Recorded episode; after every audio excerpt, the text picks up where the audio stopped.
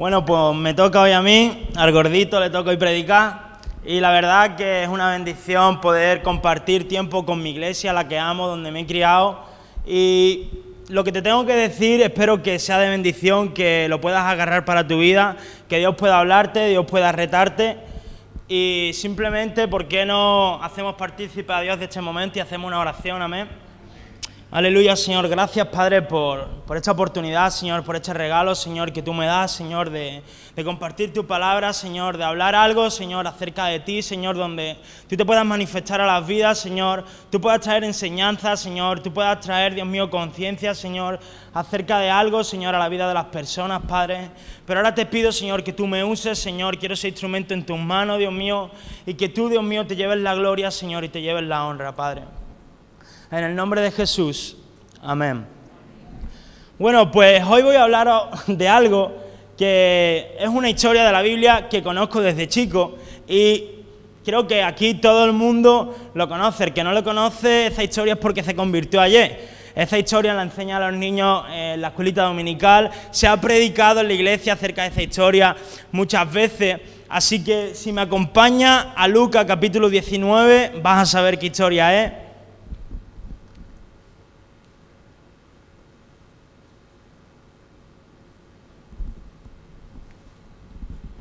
Te doy una pizza, están los cuatro evangelios. A partir del versículo 1 en el capítulo 19 dice, habiendo entrado Jesús en Jericó, iba pasando por la, por la ciudad y sucedió que un varón llamado Zaqueo, que era jefe de los publicanos y rico, procuraba ver quién era Jesús, pero no podía a causa de la multitud, pues era pequeño de estatura y corriendo adelante subió un árbol sicomoro para verle, porque había de pasar por allí.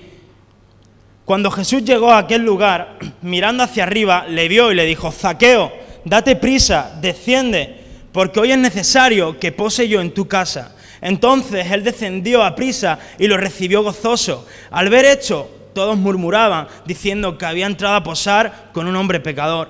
Entonces Zaqueo, puesto en pie, dijo al Señor, He aquí, Señor, la mitad de mis bienes doy a los pobres, y si en algo he defraudado a alguno, se lo devuelvo cuadruplicado. Y Jesús le dijo, hoy ha venido la salvación a esta casa, por cuanto él también es hijo de Abraham, porque el Hijo del Hombre vino a buscar y a salvar lo que se había perdido. Bueno, yo creo que es una historia que todos conocemos, ¿no? El famoso zaqueo. Como he dicho, el que no sepa esta historia, que se vuelva a convertir, porque esta historia la tiene que saber sí o sí. Y vemos como la Biblia, poniéndonos en la historia, poniéndonos en situación, vemos como dice que Jesús estaba entrando por la ciudad de Jericó y dice que allí vivía un hombre que se llamaba Zaqueo. Y este hombre era jefe de los publicanos, era rico, pero este hombre era un hombre aborrecido por su pueblo. Era un hombre que estaba mal visto por su pueblo porque este hombre trabajaba de jefe de los recaudadores de impuestos, estafando a su propio pueblo, engañando a su propio pueblo, robando a su propio pueblo para llenar su bolsillo, hacerse rico y no le importaba a su pueblo. Entonces, este hombre para su pueblo, hablando, era un desgraciado, no querían saber nada de él, lo tenían entre cejas y cejas. Pero dice la palabra que este hombre sabía que Jesús estaba en la ciudad.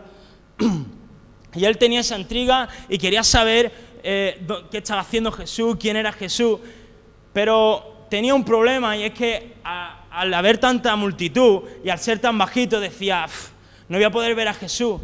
Pero a pesar de la dificultad, él no se quedó de brazos cruzados, sino que vio un árbol sicomoro, fue corriendo, se subió y ahí se quedó cómodo en ese árbol, ahí apoyadito, viendo a ver quién era Jesús, qué milagros hacía. ¿Qué milagros hacía? Y entonces, pues, vemos y nos dice que Jesús, cuando estaba andando por allí, no pasó de largo, sino que se paró abajo de ese árbol y dijo, Zaqueo, baja de ahí porque es necesario que yo entre en tu casa. Y vemos cómo Jesús lo llama por su nombre, para sorpresa de Zaqueo, él se subió a ese árbol diciendo, bueno, pues a ver si desde aquí veo algo de lo que Jesús hace y así. Pero por su sorpresa, Jesús lo llama por su nombre y dice, Zaqueo, baja de ahí porque es necesario que yo entre en tu casa. Y de repente dice que la multitud que había alrededor empezaron a criticar a Jesús, empezaron a decir, pero, pero Jesús, ¿qué está haciendo? ¿Cómo va a entrar en casa de un pecador? Y encima alguien como Zaqueo, un estafador, alguien que roba a su propio pueblo. Este Jesús está bien de la cabeza. ¿Qué, qué está haciendo este hombre? Y ahí veo en primer lugar la actitud que tuvo Jesús y cómo de diferente es a la nuestra. Y menos mal. Porque nosotros, como humanos, nosotros a la primera de cambio, cuando nos sentimos estafados, cuando nos sentimos dañados, somos los primeros rápidamente en criticar, en juzgar a nuestro hermano. Incluso llega el punto de que no queremos saber nada ni, ni, perdonar al que nos ha estafado y al que nos ha dañado. Y mira, Jesús, igual que esta multitud, sabía que Zaqueo era un pecador. Jesús, igual que esta multitud, sabía que Zaqueo era un estafador. Pero a diferencia de esta multitud, Jesús sabía que Zaqueo también necesitaba ser perdonado. Jesús también sabía que Zaqueo necesitaba sentirse amado. Y Jesús también sabía que así Zaqueo podría llegar a ser transformado. Abro paréntesis. Por eso como cristiano, algo que, que pienso y digo, es muy importante que luchemos cada día en nuestra vida, porque en circunstancias como esta, tengamos la actitud de Jesús en nuestra vida.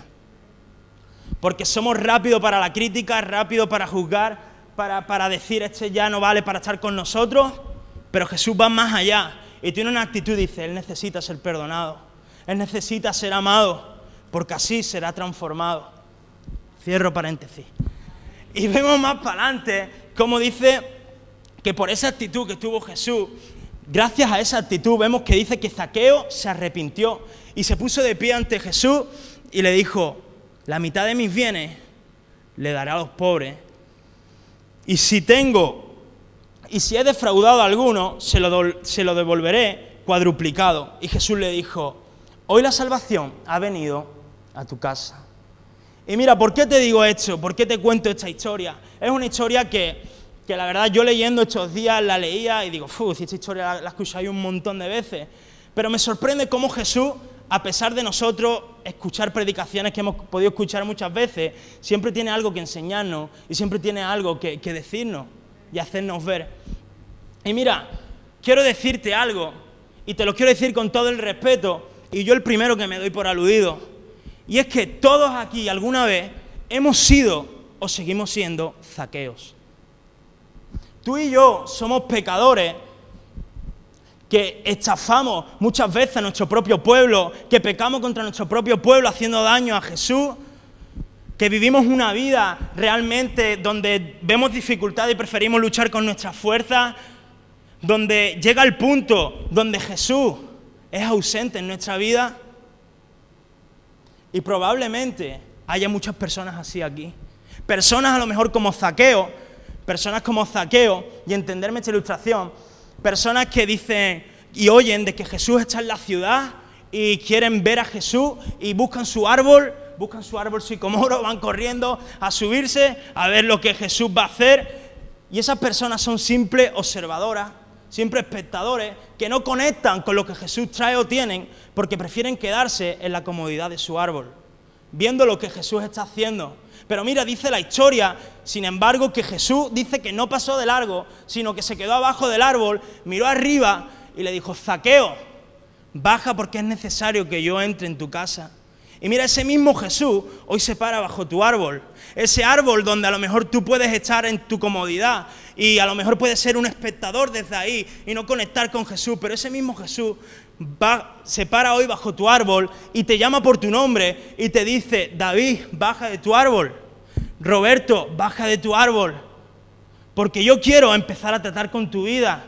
Yo quiero empezar a cambiar tu vida. Y yo sé que la gente te llamará pecador, yo sé que la gente dirá que eres un estafador, que no te quieren ver, pero yo en ti quiero hacer lo que verdaderamente yo digo que tú eres. Amén. Y volviendo a la historia, me pongo en contexto donde Jesús estaba en ese árbol hablando con Zaqueo y me meto por un momento en la piel de Zaqueo. Y cuando Jesús le dice, Zaqueo, baja porque es necesario que entre en tu casa.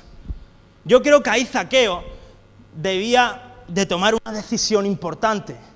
Porque hasta ese momento Zaqueo simplemente había hecho un espectador, era un espectador en ese momento. Pero esa circunstancia en ese momento se convirtió en algo personal.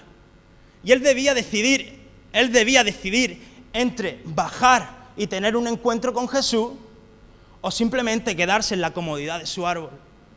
Pero menos mal que Zaqueo fue listo y decidió bien y bajó y tuvo un encuentro con Jesús y realmente fue transformado.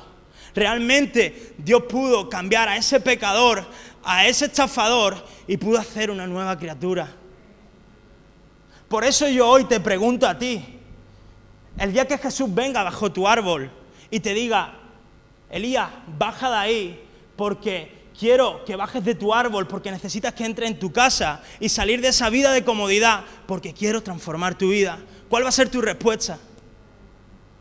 ¿Te vas a quedar en tu comodidad o vas a bajar y vas a tener ese encuentro que transforma tu vida? Me puse a investigar más acerca de zaqueo, a estudiar un poco, a ver, digo, ¿a qué le digo a esta gente que saben ya de todo, que son muy listos y yo estoy aquí? Digo, a ver qué le digo. Y vi algo que me llamó la atención y eso me hizo mucho que pensar. Y mira, zaqueo en hebreo significa puro o absuelto de culpa. Y la verdad que me quedé loco. Digo, zaqueo significa puro y absuelto de culpa. Digo, zaqueo, que es un hombre pecador, un hombre estafador y realmente significa puro y absuelto de culpa. Y leyendo esto y pensando, le di vuelta y llegué a la conclusión de que nuestra condición como personas a día de hoy, como nosotros estamos hoy,